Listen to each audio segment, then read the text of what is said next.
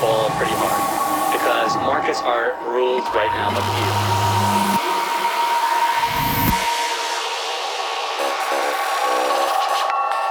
They know the market is toast. They know the stock market is finished. It wasn't just about a market crash. There were some people who were prepared to make money from that crash. And